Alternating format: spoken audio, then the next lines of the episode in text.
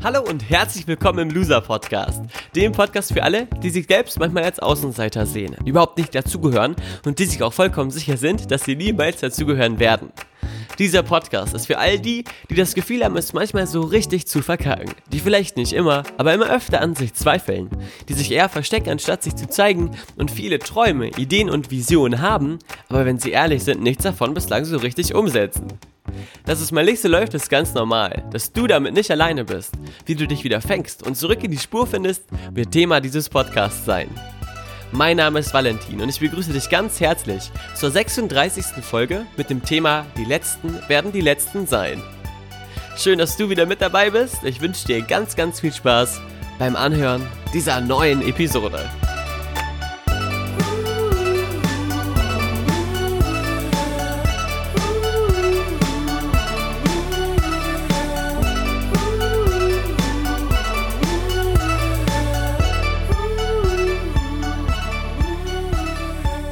Ich begrüße dich in Folge 36 mit dem Thema Die Letzten werden die Letzten sein. Du denkst dir wahrscheinlich schon, Valentin, der Spruch geht doch eigentlich, die Letzten werden die Ersten sein. Ja, ich weiß, ich weiß, ich weiß, ich weiß. Ich werde dir auch gleich in Ruhe erklären, warum ich diesen Podcast-Titel genauso genannt habe, wie du ihn da stehen siehst. Das ist natürlich kein Versehen. Generell gibt es überhaupt immer witzige Leute, die mir äh, sagen, dass ich Rechtschreibfehler in meinen Folgentitel habe. Ich weiß natürlich, dass da Rechtschreibfehler drin sind. Ich mache das allerdings, ähm, ja, unabsichtlich natürlich. Ich mache das unabsichtlich. Danke, dass ihr mich immer auf die Rechtschreibfehler hinweist, die natürlich in keinster Weise in irgendeiner Form äh, mit dem Podcast-Thema zu tun haben, um das es sich dreht. Stichwort, welche Folge war das denn? 33. Also da kannst du ja mal Folge 33 dir nochmal anhören. Die geht los mit alle machen. Und dann äh, vielen Dank für die Leute, die mir geschrieben haben, dass da ein Wort falsch geschrieben ist. Ähm, Vielen, vielen Dank. Es freut mich sehr, dass ihr so aufmerksam seid. Jetzt aber weiter mit der heutigen Podcast-Folge und mit dem heutigen Thema. Zunächst einmal vielen Dank, dass ihr euch quasi Zeit nehmt, hier zuzuhören. Ganz egal, ob das jetzt meine Mutter, mein Vater, meine Oma, meine Schwester oder alle anderen Menschen sind, die nicht mit mir verwandt sind und diesen Podcast hören. Bei allen fühle ich mich extrem geehrt, dass ihr mir quasi eure Zeit schenkt. Und das meine ich auch genauso, wie ich das hier sage weil ich selber für mich immer merke, wie wenig Zeit ich habe für gewisse Dinge, die ich eigentlich so einkalkuliert habe, dass ich für sie Zeit hätte. Von daher vielen, vielen Dank und dieses Zusammensein hier in dem, im Rahmen dieses Podcasts, auch wenn das vielleicht ein bisschen einseitig ist, dass ich dieses Ding hier aufnehme und dann immer nur zwischen den Folgen mit euch Kontakt habe, ähm, gibt mir extrem viel und gibt mir auch so ein gewisses Gefühl von, wir sind halt diese kleine Loser-Familie, was ich sehr, sehr schön finde. Also wenn du Bock hast, mir zu schreiben oder Feedback zu senden, ähm, mach das natürlich, bist du jederzeit dazu eingeladen und es freut mich extrem, wenn du das machst. Die letzten werden die letzten sein, das ist ein Folgen Folgenthema, was so ein bisschen den Stolz auf das Losertum unterstreicht. Denn ich habe in den letzten Wochen festgestellt, dass es da so eine gewisse Haltung gibt, die ich für unfassbar gefährlich halte. Gerade wenn du Kinder hast oder wenn du mit Kindern zu tun hast, solltest du ganz, ganz genau jetzt zuhören, ähm, denn es gibt ein gewisses Gefahrenpotenzial. Und zwar ein Gefahrenpotenzial dahingehend, dass ich glaube auch generell die ganze gesamte Gesellschaft es unfassbar unattraktiv findet, wenn man gewisse Dinge im Leben verkackt. Dass gewisse Leute es doof finden, wenn ihre Kinder schlecht dastehen oder zumindest denken sie, dass ihre Kinder schlecht dastehen, wenn sie verlieren. Ich bekomme das mit, wenn man am Tennisplatz ist und da sind halt kleine Kinder, die da zocken, dann wollen die Eltern natürlich immer, dass sie gewinnen. Auch beim Fußball war es früher so, ich habe selber sehr, sehr lange Fußball gespielt, dass natürlich die Eltern am Spielfeld dran stehen und äh, natürlich wollen, dass die Kinder äh, hoch gewinnen, dass jede Mannschaft gewinnt und dass sie das ganz kacke finden, wenn sie verlieren. Ich allerdings werde bald, äh, also ich habe keine Freundin, die schwanger ist, deswegen deutet jetzt diesen Satz nicht fehl. Aber wenn ich irgendwann mal Vater bin, und wenn ich bald mal Vater bin, dann werde ich ein Vater sein, der es extrem feiert, wenn das Kind mal so richtig schön auf die Klappe fliegt. Und wenn das Kind eben nicht äh, denkt, dass die Letzten die Ersten sein werden, sondern dass das Kind denkt, die Letzten werden die Letzten sein. Und zwar in Bezug darauf jetzt nehmen, jetzt erkläre ich den Satz, wenn sie nichts in ihrem Leben verändern. Denn die, die Aussage, die Letzten werden die Ersten sein, ist in meiner Wahrnehmung oftmals ziemlich fehl am Platz und wird oftmals so als Glattbügelungssatz genannt. Wenn irgendwas nicht läuft, sagt man halt, na, die Letzten werden eben die Ersten sein. Ohne tatsächlich zu verstehen, was dieser Satz bedeutet. Denn die meisten Menschen denken, dass sie alles so weitermachen könnten wie bisher und andere Ergebnisse dafür da trotzdem erhalten. Aber das ist laut Einstein, wie du weißt, die Definition von Wahnsinn. Zu denken, alles so weitermachen zu können wie bisher, ist wahnsinnig und gleichzeitig eben neue Ergebnisse zu erwarten. Die letzten werden die ersten sein, stimmt nur dann, wenn du konsequent alles umkrempelst in deinem Leben und all das änderst, was dazu geführt hat, dass du in einem bestimmten Punkt der Letzte warst. Die letzten und das ist für mich der Satz, der stimmiger ist, werden also die Letzten sein, solange sie nichts konkret verändern. Und außerdem ist dieser Satz, die Letzten werden die Ersten sein, auch immer ein Satz, der benutzt wird, um eine Niederlage, die man gerade erlebt hat, zu relativieren. Also um der sozusagen diese Spannung und diesen Schmerz zu nehmen. Ich als Gründer des Loser Podcasts muss allerdings vehement dagegen sprechen, denn Niederlagen und schmerzvolle Ereignisse sind in keinster Weise auch wenn sie schmerzhaft sind und auch wenn da eine Intensität drin ist, destruktiv für deinen Erfolg. Sie behindern deinen Erfolg nicht, denn im Gegenteil, wenn du dir bestimmte Biografien von mega erfolgreichen Menschen anguckst, sind die Momente, in denen sie voll auf die Fresse fallen, die, in denen sie ihren größten Antrieb generieren, die, in denen sie für sich merken, dass, äh, dass dort ganz, ganz viel Wille, Wille entsteht und ganz, ganz viel von diesem anfänglichen, ah, ich werde es euch allen zeigen und dann im Laufe des Prozesses quasi, in dem sie an sich arbeiten, finden sie immer mehr selber zu sich, sodass der Antrieb dann nicht mehr da, da ist, um es den anderen zu zeigen, sondern um es zu tun, weil man merkt, dass, dass es dass die eigene Herzensangelegenheit ist, die eigene Passion, die eigene Leidenschaft. Und das ist oftmals so ein Moment von absoluter Niederlage und absoluter Niedergeschmettertheit dazu führt, dass du dich daraus befreist, dass du dich freistrampelst und dass du den Antrieb in dir erwächst, um Gas zu geben und dir all deine Träume zu erfüllen, die du hast. Dass ganz besonders Eltern darauf bedacht sind, dass die Kinder Blues niemals äh, irgendwie große Niederlagen erfahren, ähm, hat außerdem noch einen weiteren beschissenen Nachteil an sich, den ich dir jetzt mal kurz erläutern werde. Das ist nämlich auch wieder ein Beispiel aus dem Leben. Und folgendes ist hier in Gifhorn, nicht weit von unserem Büro, gibt es einen großen äh, Baumarkt. Dahinter ist ein kleiner Fußballplatz. Das ist so ein, ich weiß nicht, wie man das nennt. Es ist kein Kunstrasen, es ist auch keine, keine Gummiplatz, sondern so ein schäbiger, einfach so ein schäbiger Platz, auf dem zwei Stahltore stehen, eingezäunt, Basketballkorbe, an denen das Netz fehlt. Und da kann man halt hingehen und äh, so ein bisschen bolzen und äh, kicken.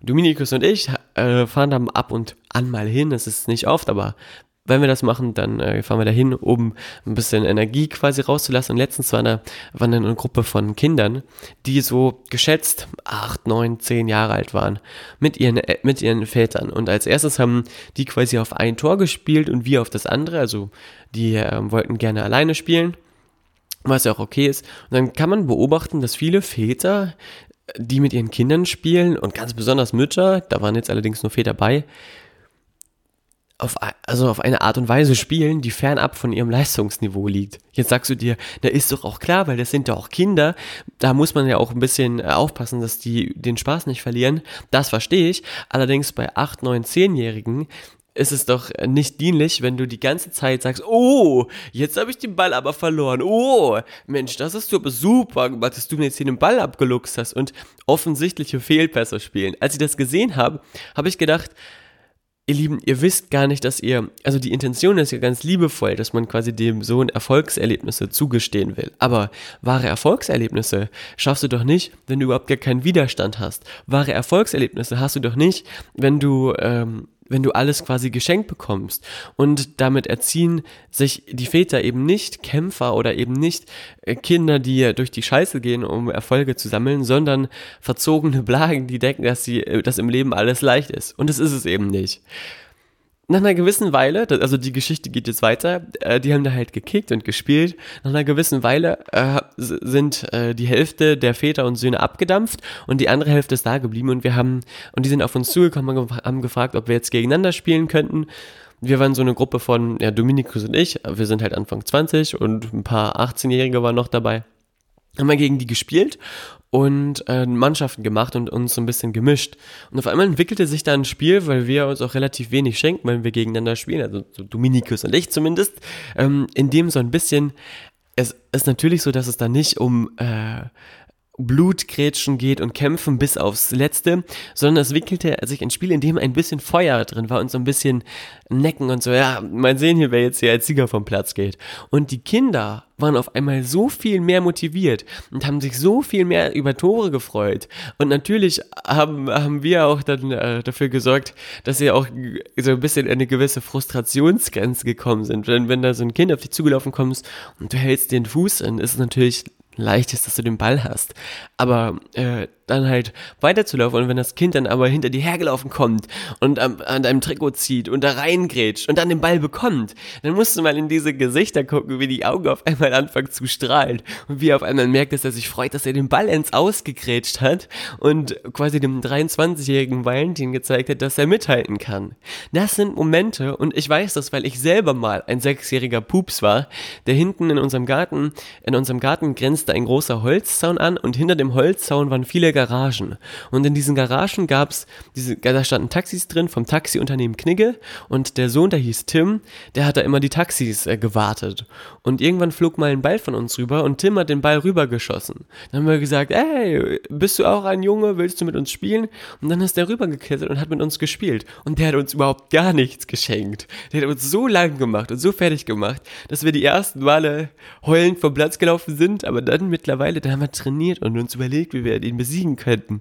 Und irgendwann haben wir es dann geschafft und so wurden wir quasi herangezogen, diesen Willen in uns zu haben von Tim und der dann irgendwann nicht mehr da war, weil er sich dann eher für Mädels interessiert hat, anstatt sich für die sechs, siebenjährigen Nachbarschaftsjungs und fürs Fußballspiel zu interessieren, was ja auch legitim ist, aber es gab dann diesen Moment von, wir haben es ihm gezeigt, oder in diesem Moment von, wir konnten was schaffen, was wir uns nicht gedacht haben zu schaffen.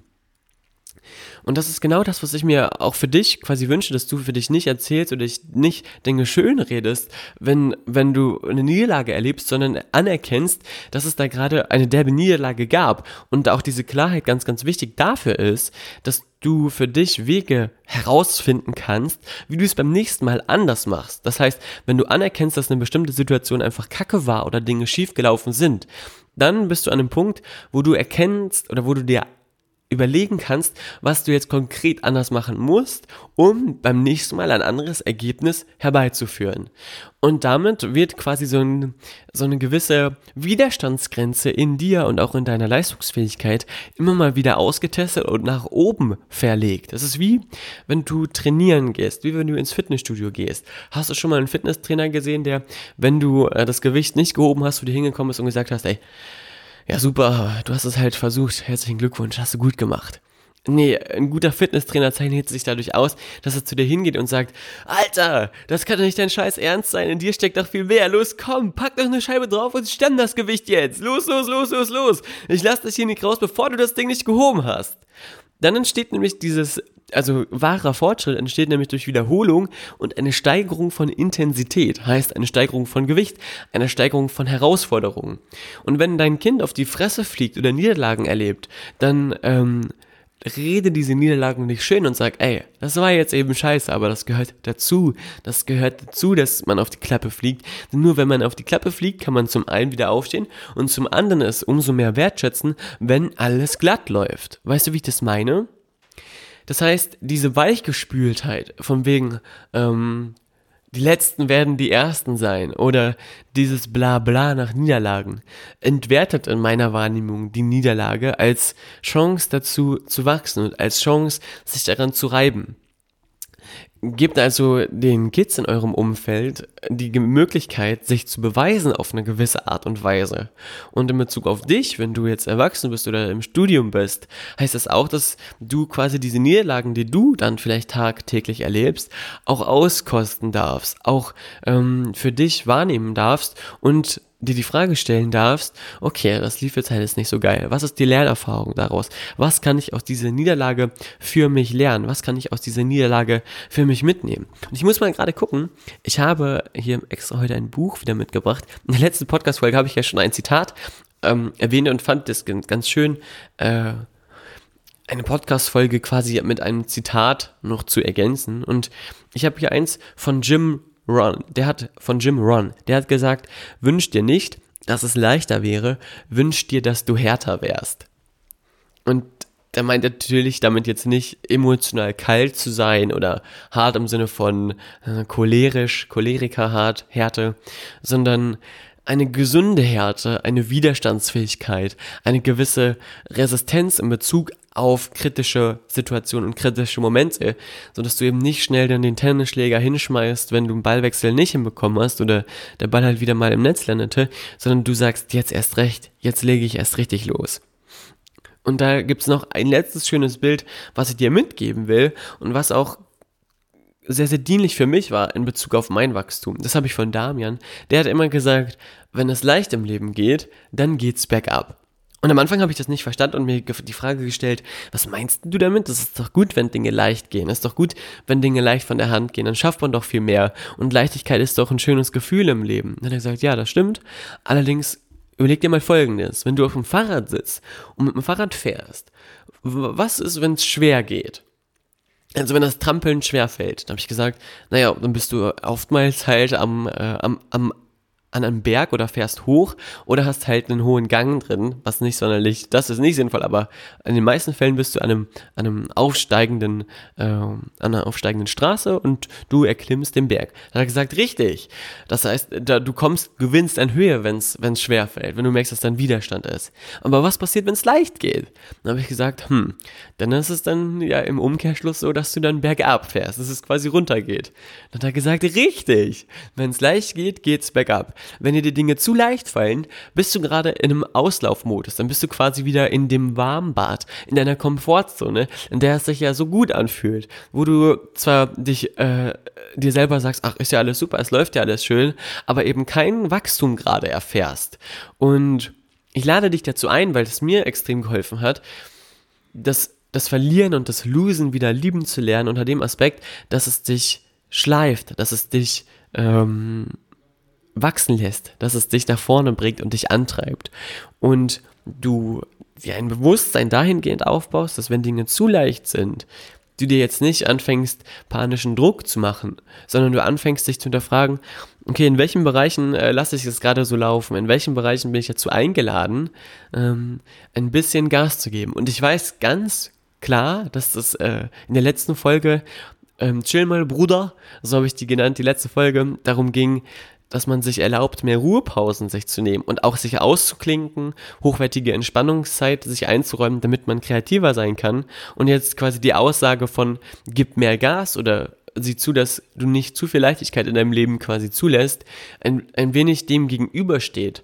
Allerdings schließt das eine nicht das andere aus, denn wir reden hier von zwei grundlegend anderen Dingen.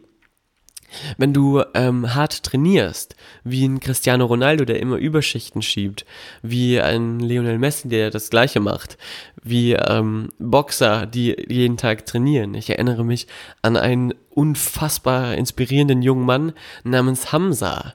Hamza ist mein Nachbarjunge, Nachbarsjunge äh, aus Melle, der wohnt auch immer noch in Melle und wohnt in dem Haus von mir gegenüber. Also ich wohne ähm, an einer sehr, sehr belebten Straße und früher haben wir da oftmals Fußball gespielt. Gegenüber von uns ist ein großer Einkaufsladen, Marktkauf und äh, wenn man da auf dem Fußballplatz oder wenn man da auf dem Parkplatz Fußball spielt, dann trifft man irgendwann Nachbarskinder. Und als ich Hamza kennengelernt habe, war der, keine Ahnung, sechs, sieben, acht Jahre alt, ein kleiner, dünner Junge, mit dem ich dann ab und an mal Fußball gespielt habe im Garten. Heute ist der Typ äh, wenn man den sieht, das ist eine Maschine. Der haut jeden weg. Der, das ist ein Kickboxer, auf einem mega professionellen Level, hat schon Meisterschaften gewonnen. Es nimmt an einer Europameisterschaft teil. Es ein Typ, der extrem viel, ich würde mal sagen, Dreck gefressen hat, um an den Punkt zu kommen, an dem er jetzt ist. Wenn du den aber siehst, imponiert er dich. Wenn du den siehst, dann weißt du, dass er quasi ähm, diese Niederlagen von damals, die er am Anfang erfahren hat,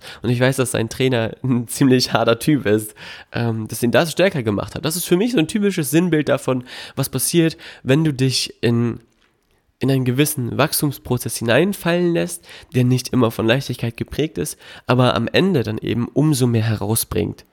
Und wenn du hart trainierst, bedarf es dieser Erholungsphasen, nach denen es dann natürlich wieder mit dem Training weitergeht. Und ein Trugschluss ist zu denken, dass es irgendwann einen Moment gibt, an dem du sagst, so und jetzt bin ich fertig, jetzt bin ist der Wachstumsprozess abgeschlossen und ich habe mein Ziel erreicht. Denn Fakt ist, wenn du tatsächlich ein, nur ein einziges Ziel im Leben hast und du das erreichst, bist du traurig, denn danach passiert ja nichts mehr, dann hat dein Leben gar keinen Sinn mehr. Deswegen ist dieser Spruch, der Weg ist das Ziel, unfassbar wahr. Denn du wirst dein ganzes Leben lang wachsen, du wirst dein ganzes Leben lang wachsen müssen, damit du glücklich bist und neue Grenzen austesten und dich immer wieder diesen Herausforderungen stellen. Und ein wirklich glücklicher Mensch, und das ist ein Zitat, was ich leider nicht weiß, woher, woher ich das habe, aber das habe ich mir irgendwann mal aufgeschrieben. Ein wirklich glücklicher Mensch meistert jeden Tag eine große Herausforderung. Jetzt kannst du sagen, äh, das finde ich aber komisch. Oder du sagst, ja, überleg mal, wie glücklich du oder wann, was die glücklichsten Momente in deinem Leben waren. Waren es die, in denen du irgendwas geschenkt bekommen hast? Oder waren es die, in denen du für etwas einstehen musstest, in denen du für etwas Gas geben musstest, in denen du gegen zum Beispiel den 23-jährigen Jungen auf dem Fußballplatz gewonnen hast?